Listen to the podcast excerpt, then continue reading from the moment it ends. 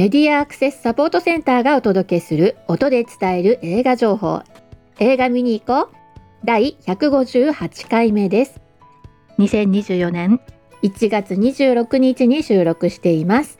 この番組は全国の映画館で週末に公開される作品の中からスマートフォンのアプリでバリアフリー音声ガイドの提供されている作品をご紹介します。映画の音声ガイドはアプリを利用して全国の映画館で無料でご利用をいただけます。対応作品は映画見に行こうのサイトとこの番組でご紹介しています。まずはご自宅でアプリをダウンロードして作品を選択し待機音声を聞いてみてください。そうしますと、まあ、ボリュームの感じとか、あるいは機内モード使ってねなどのアナウンスを聞くことができますよ。その他ね、イヤホンは密閉度の高いカナル式を片耳でというのをお勧めしています。もちろん骨伝導など新しいものたくさん出ているので皆様のご事情に合わせてご自由にお選びください。ただしご自由にと言えないのが光。光るイヤホンはテープを貼るなど対策をお願いします。あの座席に入る前からね、もうアプリ立ち上げて、まあ、片耳でえー、事前解説聞きながら座席につくなんていうことでも構わないかなと思います。あのね、ちょっと遅れ目であの焦ってる時、扉の外で操作してから入ればいいかなというふうに思いますよ。で、詳細はハロームービーや UD キャスト各アプリのサイト、または日本ライトハウスの YouTube チャンネル、ニポーラーチャンネルの17回目でご確認ください。そしてこの番組は、えー、後半で映画の音声ガイドに関わる人や、えー、音声ガイドを利用して映画を楽しんでおられる方などからお話を伺うインタビューを紹介しています。前回はですね、横浜の小金町にあるシネマジャックベティという映画館を支援するクラウドファンディングについて横浜ライブシネマの代表鳥居秀和さんとお話ししていました。デジタル映写機のメンテナンスというね、映画館の死活に関わる費用の捻出のため、えー、ですね。で、これ幸いなことにね、全国のこの映画ファンの方たちの支えで一応目標額には達したもののですよ。あの、いろんなものが価格高騰してますし、特に建築関係のものとかね。31日までクラウドファンディングやってますので、シネマジャックベティのサイトからですね、お気持ちのある方はどうぞご支援ください。そして今回はインタビューはありません。さて、ここのところの話題としましては、前回ね、えー、生きる大川小学校津波裁判を戦った人たちというね、えー、寺田監督の、えー、ドキュメンタリー作品がですね、第78回毎日映画コンクールでドキュメンタリー賞を受賞しましたよということでご案内してたんですけれどもね、各地で再上映がね、されるということで告知されておりますので、ぜひチェックしてご覧になってください。また家の近くに映画館がないよという方、ぜひ自主上映企画してみてください。この映画の大事なポイントというのはいくつかあるんですけれども、その中でも防災という点において言えばですよ、えー、公民館とか図書館などね、映画投影できるスペースがあると思うので、えそういう観点から地域の誰かが知っているっていうだけじゃなくてみんなで情報として共有しているってことがすごく大事だと思うんですよね。で、えー、それによってえー、どんな防災計画を立てようかとかどういう訓練をしていこうかとか、えー、そういうことにつながっていくんだと思います。えー、ぜひ、えー、地域の方々と共有してほしいなと、えー、そして、え、どんな高齢の方とかね耳が遠い方目が見えにくくなった方など含めてねバリアフリー化に、え、されておりますので、えまあ、バリアフリー化関わったものとして強く、え、推薦したいと思っております。そしてもう一つね、賞といえば、え第47回の日本アカデミー賞、えこちらがですね、発表されつつありますね。で、えー、昨年はですよ、ノミネート含めて全ての作品がバリアフリー対応されてたっていうことでね、私非常に喜んでたんです。が、今回の、えー、ノミネート作品見るところですね、えー、残念ながらですね、え、ちょっと一歩も二歩も後退かなという、まあ残念な感じなんです。よ。で、まあ、対応がね、十分にされてないような作品がまだまだあるなと。まあ、これらが、あまあ、今後どんな風にね、はい、テレビ放映されたりとかね、配信されていく中でどうなっていくのかなっていうのを注視したいなと思うんですけど、まあ、この制作費をね、捻出することも大変っていうような、そういう作品ってやっぱりありますし、でもそれがまあ多くの人に見てほしいなって思うこともよくわかるので、まあ、私としてはこういう見ることに値するっていう多くの作品がねどこかでバリアフリー化の支援もされたらいいななんていうふうに思ってるんですけどねってまあ一言みたいに言ってますけどまあ本当にどどどんな仕組みでそういうものを支援していくのがいいのかっていうのは本当に課題かなっていうふうに思っております。そして同じくね、えー、その中にランナップされてた優秀アニメーション作品賞の中に、えー、太郎誕生ゲゲの謎というのがね、入っていて、もう非常に私嬉しいですね。で、何が嬉しいって、まあ、作品そのものの良さというのももちろんあるんですけれども、これはあの、年末から年始にかけて、え音声ガイド推奨上映っていうものがね、実施されてたんですよね。で、これはまあ日本語字幕付きでの上映で、えー、さらに、え音声ガイドチャット試してみてください、この機会にっていう、そういう企画だったんですよね。これ数日にわたって行われていて。で、こう字幕付き上映っていうのがそもそも回数が少ないんですよね。で、えー、その後、こう、映画がすごく評判になると、まあ、応援上映なんてことも行われて、で、まあ、こういう作品で応援って何を応援するのって話なんですけど、まあ割と家でね、登場人物にこう話しかけながら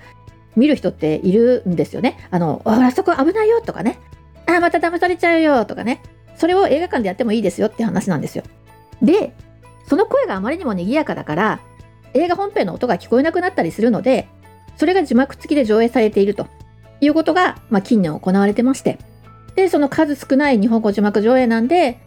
聴覚障害の方も参加して、まあ、字幕付きで見るっていうことなんですが、この応援上映って割と2回目、3回目見ることを前提としているし、皆さんのね、声で、まあ、雑音ですよね、その初めて見る人にとっては。なので、なかなか落ち着いて見られないということもあって、この字幕や音声ガイドを味わうための回っていうのが、もう本当初めてですよね、多分日本全国ね、えー、実施されたと。このニュースを見たときね、舞い上がりましたよって、確か舞い上がってましたよね、この配信でもね。相変わらず舞い上がってるんですけどね。というわけでね、まあ、昨年の、えー、ザ・ファーストスラムダンクとの合わせ技でですね、えー、まあ、昨年はですね、まあ、より多くの人たちに音声ガイド、あるいはまた、えー、字幕っていう存在をね、知ってもらうことができたというふうに思ってるんですね。で、実際ね、えー、まあ、実は映画館のちょっと暗いところでね、十分見えてなかったな、なんていうつぶやきを見つけるとね、あ、届いてくれたな、音声ガイドがその人に届いたなっていうふうにちょっと嬉しくなりますし、まあ本当に手帳を持ってない人でも、えー、有益にね、ご活用いただけるものですよっていうことをね、本当に広く知っていただきたいなと思ってたところでの、だったのでね、もう私からはですね、この、北太郎誕生ゲゲゲの謎には、バリアフリー推進特別賞みたいなものをね、差し上げたいなと。まあ、こんなとこで、えー、差し上げたいなと私が言っててもね、あ、まあまあ、もらった方としてもなんだろうって感じがするかもしれませんけど、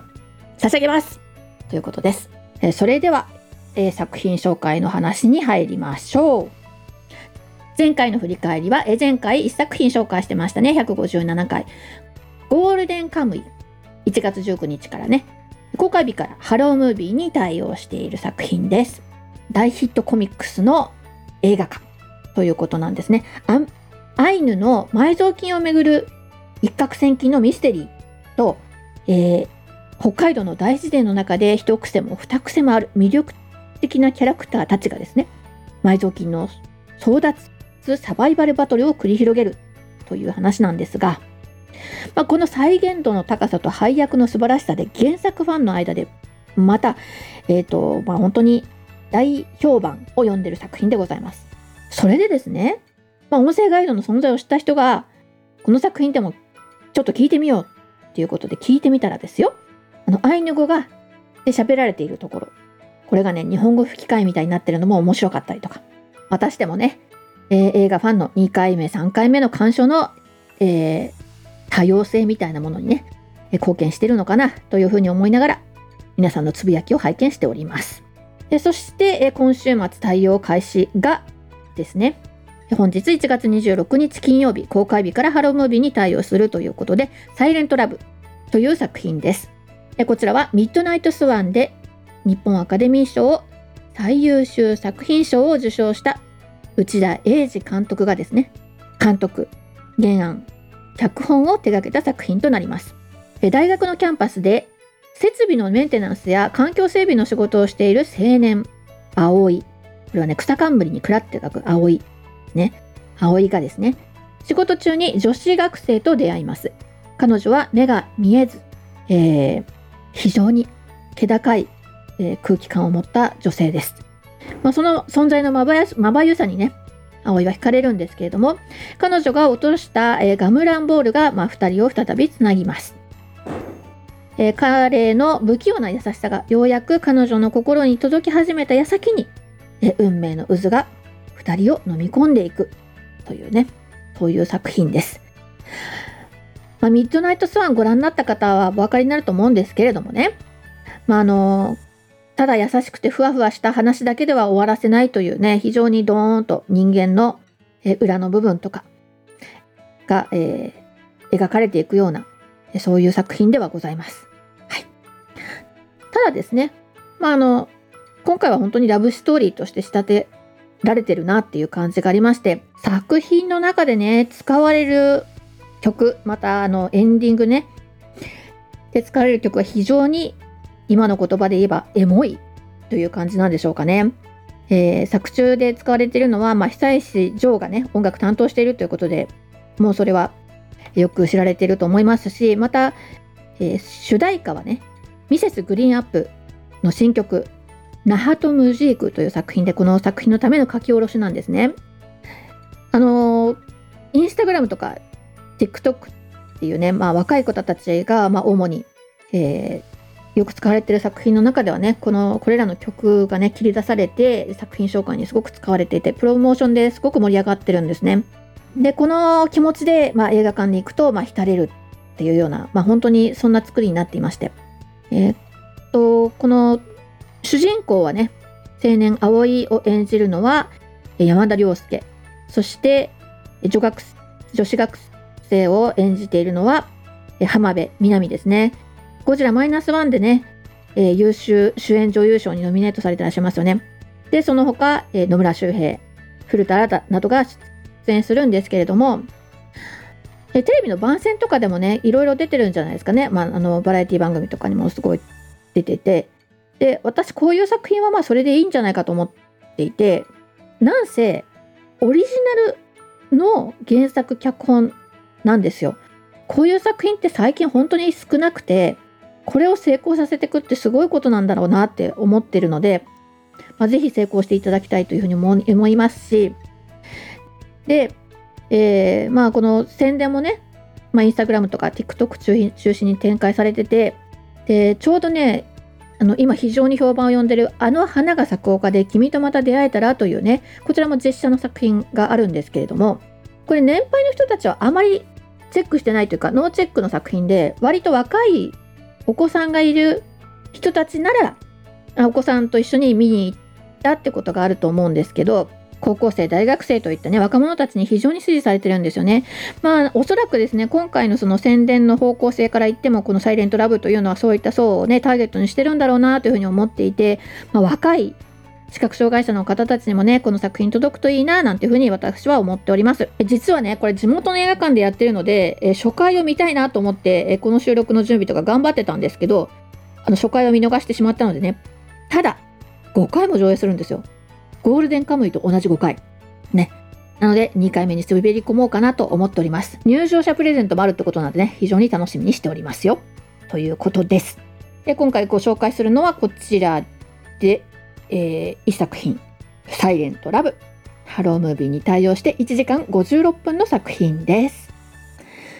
そして今後の、えー、対応予定作品、えー、1つ目、劇場版君と世界が終わる日にファイナル。1月26日に、えー、公開が開始するんですけれども、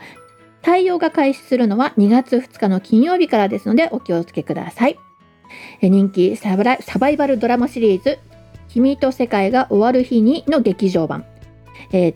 竹内涼真が主演を務めています。そして「え鬼滅の刃」「絆の奇跡」そして「柱稽古へ」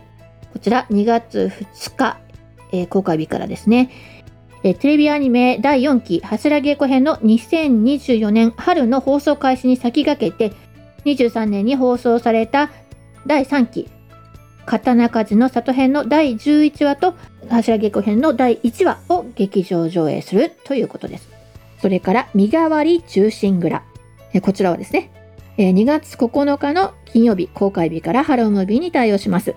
あのですね、私あの、これ告知がね、ツイッターで流れてきた時、ツイッターじゃないのか、 Xかで流れた時ね、すごく嬉しかったんですよ。これね、なんて書いてあったかっていうと、お知らせ、映画、身代わり忠臣蔵、ハロームービー方式によるバリアフリー、かっこ視覚障害者用音声ガイド、聴覚障害者用日本語字幕、かっこ閉じ、上映が決定しました。ニコっていうね、絵文字ね。それから、ハロームービーアプリをインストールしたスマホを持って劇場にお越しください。で、また、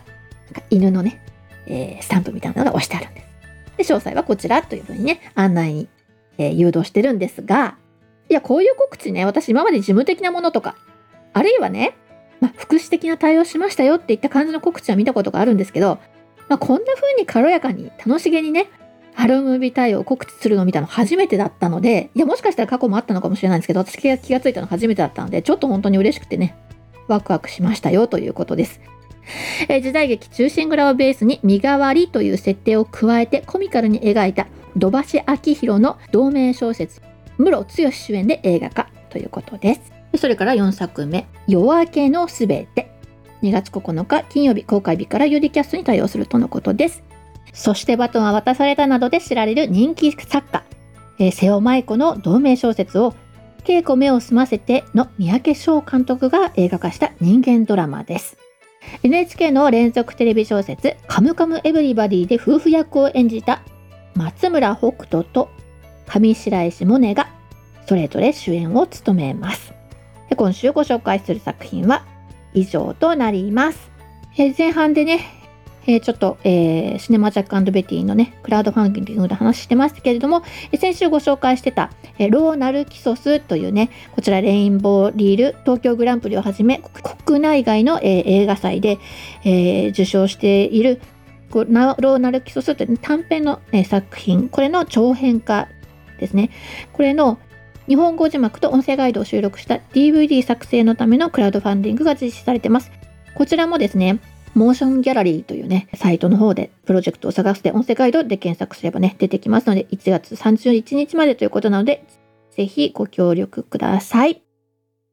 今週の番組は以上となります。いつもながらのマスクからのお知らせで番組をおしまいにしたいと思います。アルファベット MASC マスクで検索すると私たちのホームページにたどり着くことができますよ。サイトのトップページにある映画映像のバリアフリー化を学ぼうからはオンラインで参加できるバリアフリー講座や音声ガイドの講座をご案内しています。また来年度からなどはね、えー、ちょっと新しい講座を、えー、計画しておりますので、ぜひご注目ください。そしてこの番組へは映画見てきたよはもちろんこれ期待してますなど、ぜひ教えてください。映画の制作関係者、ディスバディスクライバーの皆さん、ぜひ作品の推しポイント教えてください。お待ちしてます。また各地での活動の告知などお寄せいただきましたら紹介していきますので、ぜひよろしくお願いします。でこうした、えー、情報はですね、サイトのフォーム、またはメールで。メールは、えー、info.npo-mask.org info.npo-masc.org までお送りください。以上、メディアアクセスサポートセンターから徳江さやかがお伝えしました。ではまた次回。